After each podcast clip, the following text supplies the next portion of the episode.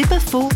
Avec Yvette Bourgeois, présidente d'une association de bénévoles au service des requérants d'asile en Suisse.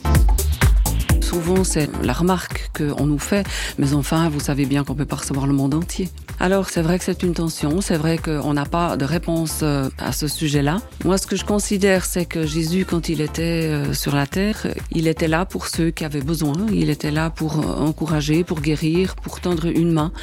Alors nous on se contente d'être à l'image de Jésus des personnes qui accueillent un être humain. Le fait de recevoir une masse courage, de recevoir un café, un thé, ça peut les aider à, lorsque les choses seront peut-être un peu plus difficiles pour eux, à ne pas vers la violence. Ça peut beaucoup aider quand on a quand même un regard en face de soi, qu'on a un sourire, qu'on est considéré comme un être humain plutôt que comme un numéro. C'est pas faux, vous a été proposé par parole.fm.